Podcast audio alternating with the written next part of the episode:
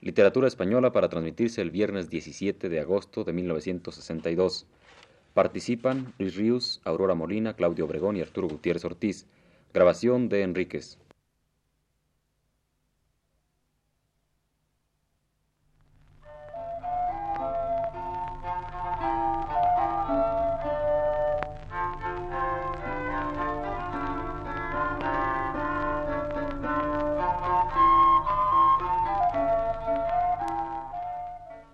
Buenas tardes, amable auditorio.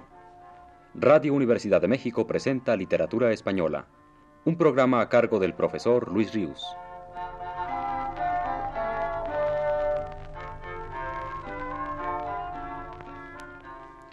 Con ustedes el profesor Luis Ríos.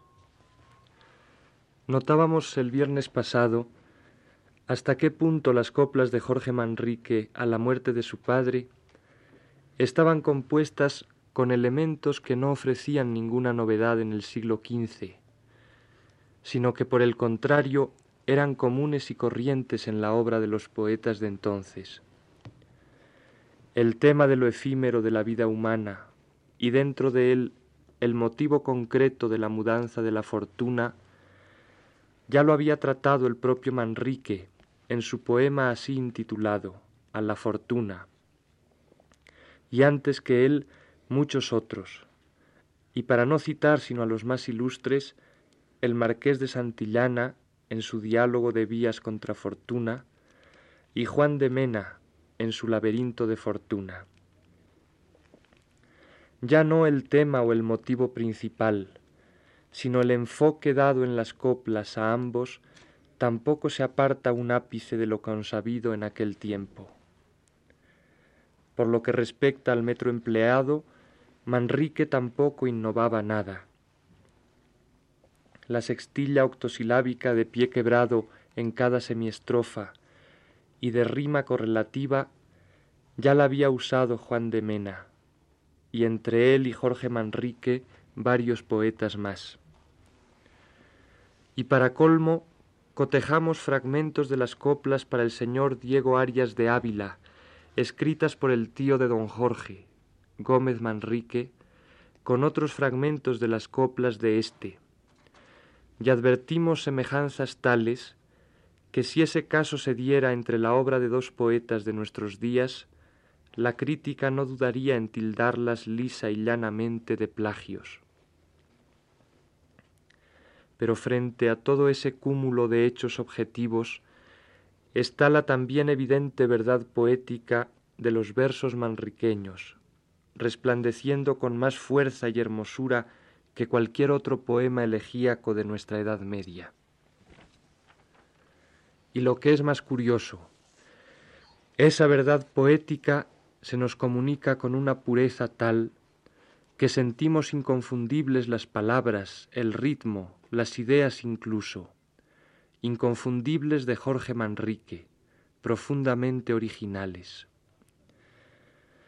Ante esta realidad, y aunque no sea más que a título de provisional, decía en la ocasión pasada, la originalidad de una creación poética no está en ninguno de los elementos o factores aisladamente considerados de los cuales se compone, tema, estructura, métrica, etc.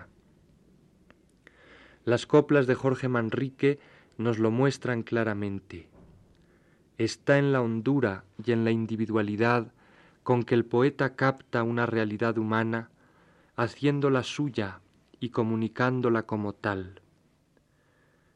Esa intuición es, por ser intuición, irremediablemente original.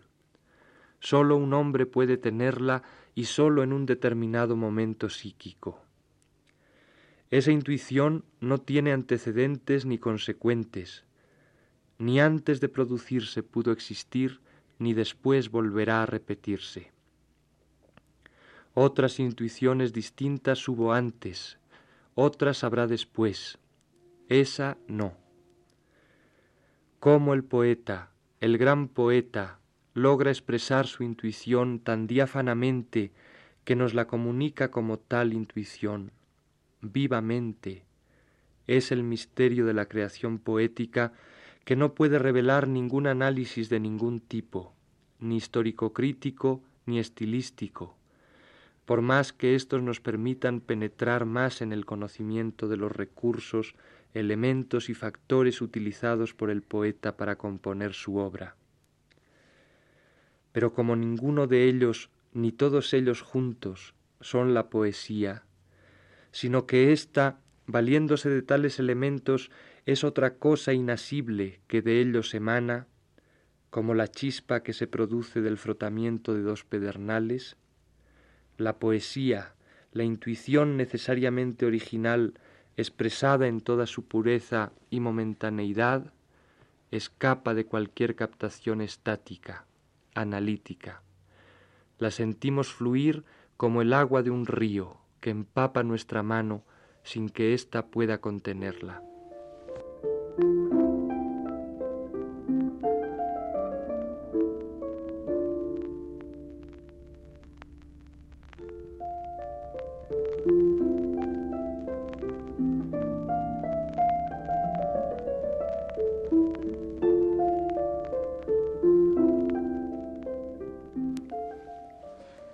Dejemos a los troyanos, que sus males no los vimos ni sus glorias. Dejemos a los romanos, aunque oímos y leímos sus historias. No cuidemos de saber lo de aquel siglo pasado, qué fue de ello. Vengamos a lo de ayer, que también es olvidado como aquello. ¿Qué se hizo el rey don Juan? Los infantes de Aragón, ¿qué se hicieron? ¿Qué fue de tanto galán? Que de tanta invención que trujeron. Fueron sino devaneos, que fueron sino verduras de las eras, las justas y los torneos, paramentos, bordaduras y cimeras. ¿Qué se hicieron las damas, sus tocados y vestidos, sus olores? ¿Qué se hicieron las llamas de los fuegos encendidos de amadores? ¿Qué se hizo aquel trobar? Las músicas acordadas que tañían, ¿qué se hizo aquel danzar? Aquellas ropas chapadas que traían. Pues el otro, su heredero, don Enrique, qué poderes alcanzaba, cuán blando, cuán halaguero el mundo con sus placeres se le daba. Mas verás cuán enemigo, cuán contrario, cuán cruel se le mostró habiéndole sido amigo, cuán poco duró con él lo que le dio. Las dádivas desmedidas, los edificios reales llenos de oro, las vajillas tan febridas, los enriques irreales del tesoro, los jaeces, los caballos de sus gentes y atavíos tan sobrados, ¿dónde iremos a buscallos? ¿Qué fueron sino rocíos de los prados? Pues su hermano el inocente, que en su vida sucesor le hicieron, qué corte tan excelente tuvo y cuánto gran señor le siguieron. Mas como fuese mortal, metióle la muerte luego en su fragua. Oh juicio divinal, cuanto más ardía el fuego, echaste agua pues aquel gran condestable, maestre que conocimos tan privado, no cumple que de él se hable, mas sólo como lo vimos degollado. Sus infinitos tesoros, sus villas y sus lugares, su mandar, ¿qué le fueron sino lloros? ¿Qué fueron sino pesares al dejar? Y los otros dos hermanos, maestres tan prosperados como reyes, que a los grandes y medianos trajeron tan sojuzgados a sus leyes, aquella prosperidad que en tan alto fue subida y ensalzada, ¿qué fue sino claridad que cuanto más encendida fue amatada? Tantos duques excelentes, tantos marqueses y condes y varones como vimos tan potentes, di muerte, do los escondes y traspones y las sus claras hazañas que hicieron en las guerras y en las paces, cuando tú cruda te ensañas, con tu fuerza las atierras y desfaces. Las huestes innumerables, los pendones, estandartes y banderas, los castillos impugnables, los muros y baluartes y barreras, la cava honda, chapada o cualquier otro reparo, ¿qué aprovecha? Cuando tú vienes airada, todo lo pasas de claro con tu flecha.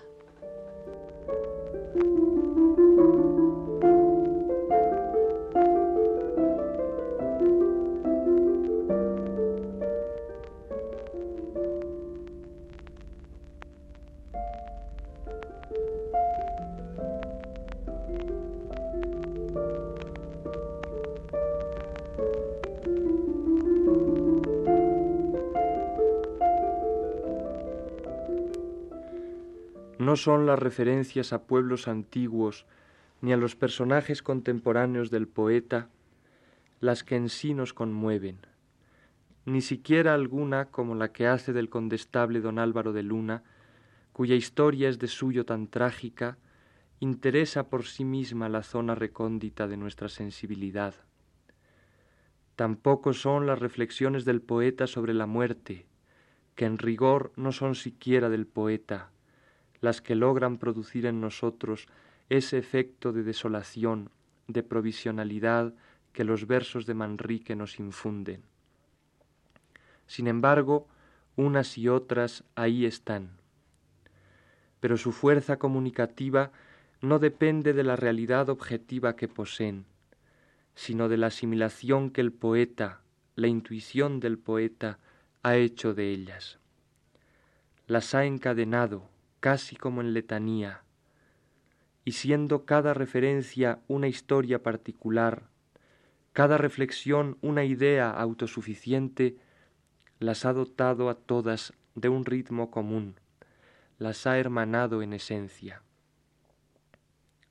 Historias, reflexiones, no son ya entidades aisladas, estáticas, carentes de un significado que las trascienda son un largo fluir, una realidad permanente en permanente movimiento. Otra vez el río, el río humano intuido por Manrique. Y arrastrado por su corriente confusa, el poeta distingue el cuerpo del maestre don Rodrigo, su padre. La desolación de la verdad humana intuida se hace ahora definitiva ese cuerpo muerto arrastrado por el río, río él ya también, tira del corazón del poeta, se lo quiere arrebatar. ¿O es el corazón del poeta el que quiere ser arrebatado? Entonces el poeta nombra a su padre, y lo nombra afectivamente, el único nombre que puede perdurar.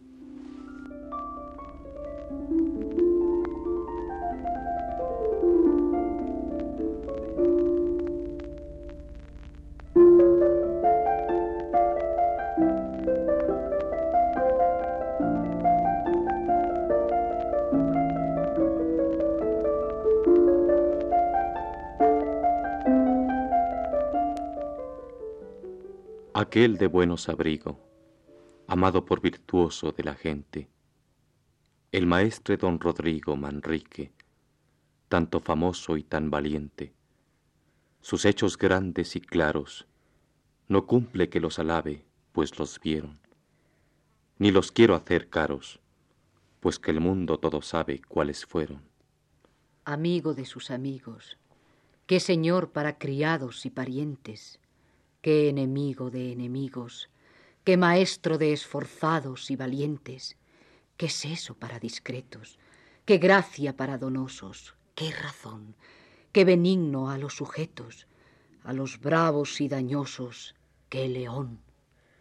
No dejó grandes tesoros, ni alcanzó muchas riquezas ni vajillas, mas hizo guerra a los moros, ganando sus fortalezas y sus villas y en las lides que venció, cuántos moros y caballos se perdieron. Y en este oficio ganó las rentas y los vasallos que le dieron. Pues por su honra y estado, en otros tiempos pasados, ¿cómo se hubo? Quedando desamparado, con hermanos y criados se sostuvo. Después que fechos famosos hizo en esta misma guerra que hacía, hizo tratos tan honrosos que le dieron aún más tierra que tenía. Estas sus viejas historias que con su brazo pintó en juventud, con otras nuevas victorias agora las renovó en senectud, por su gran habilidad, por méritos y ancianía bien gastada, alcanzó la dignidad de la gran caballería de la espada. Y sus villas y sus tierras, ocupadas de tiranos, las halló. Mas por cercos y por guerras, y por fuerza de sus manos las cobró.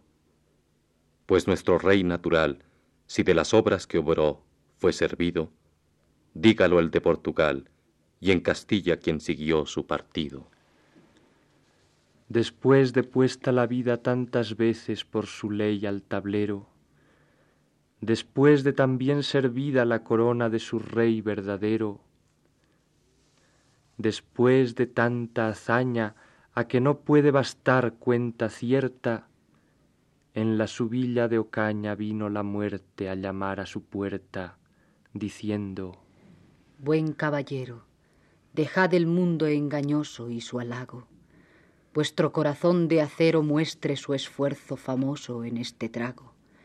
Y pues de vida y salud hicisteis tan poca cuenta por la fama, esfuércese la virtud para sufrir esta afrenta que vos llama. No se os haga tan amarga la batalla temerosa que esperáis, pues otra vida más larga de la fama gloriosa acá dejáis.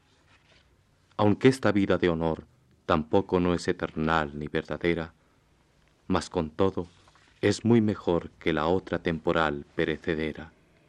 El vivir que es perdurable no se gana con estados mundanales, ni con vida delectable donde moran los pecados infernales, mas los buenos religiosos gánanlo con oraciones y con lloros, los caballeros famosos con trabajos y aflicciones contra moros. Y pues vos, claro varón, tanta sangre derramasteis de paganos, esperad el galardón que en este mundo ganasteis por las manos.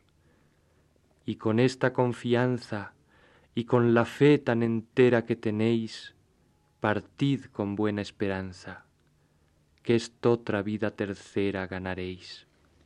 No tengamos tiempo ya en esta vida mezquina por tal modo que mi voluntad está conforme con la divina para todo. Y consiento en mi morir con voluntad placentera, clara y pura, que querer hombre vivir cuando Dios quiere que muera es locura. Tú que por nuestra maldad tomaste forma servil y bajo nombre, tú que a tu divinidad juntaste cosa tan vil como es el hombre, Tú que tan grandes tormentos sufriste sin resistencia en tu persona, no por mis merecimientos, mas por tu sola clemencia me perdona. Así con tal entender, todos sentidos humanos conservados, cercado de su mujer y de sus hijos y hermanos y criados, dio el alma a quien se la dio, el cual la dio en el cielo en su gloria que aunque la vida perdió, dejónos harto consuelo su memoria.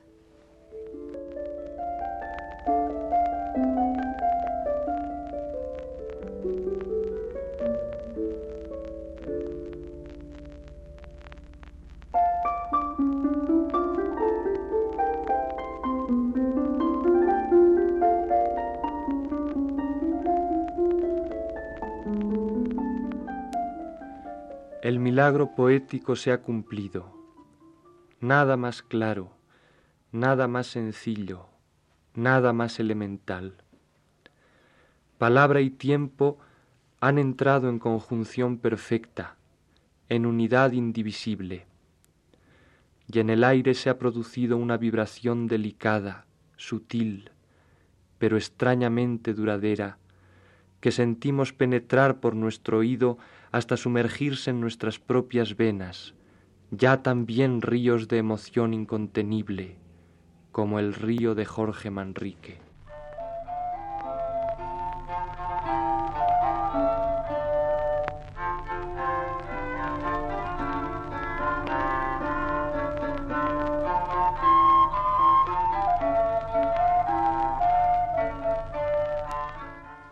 Radio Universidad de México presentó Literatura Española, un programa a cargo del profesor Luis Ríos.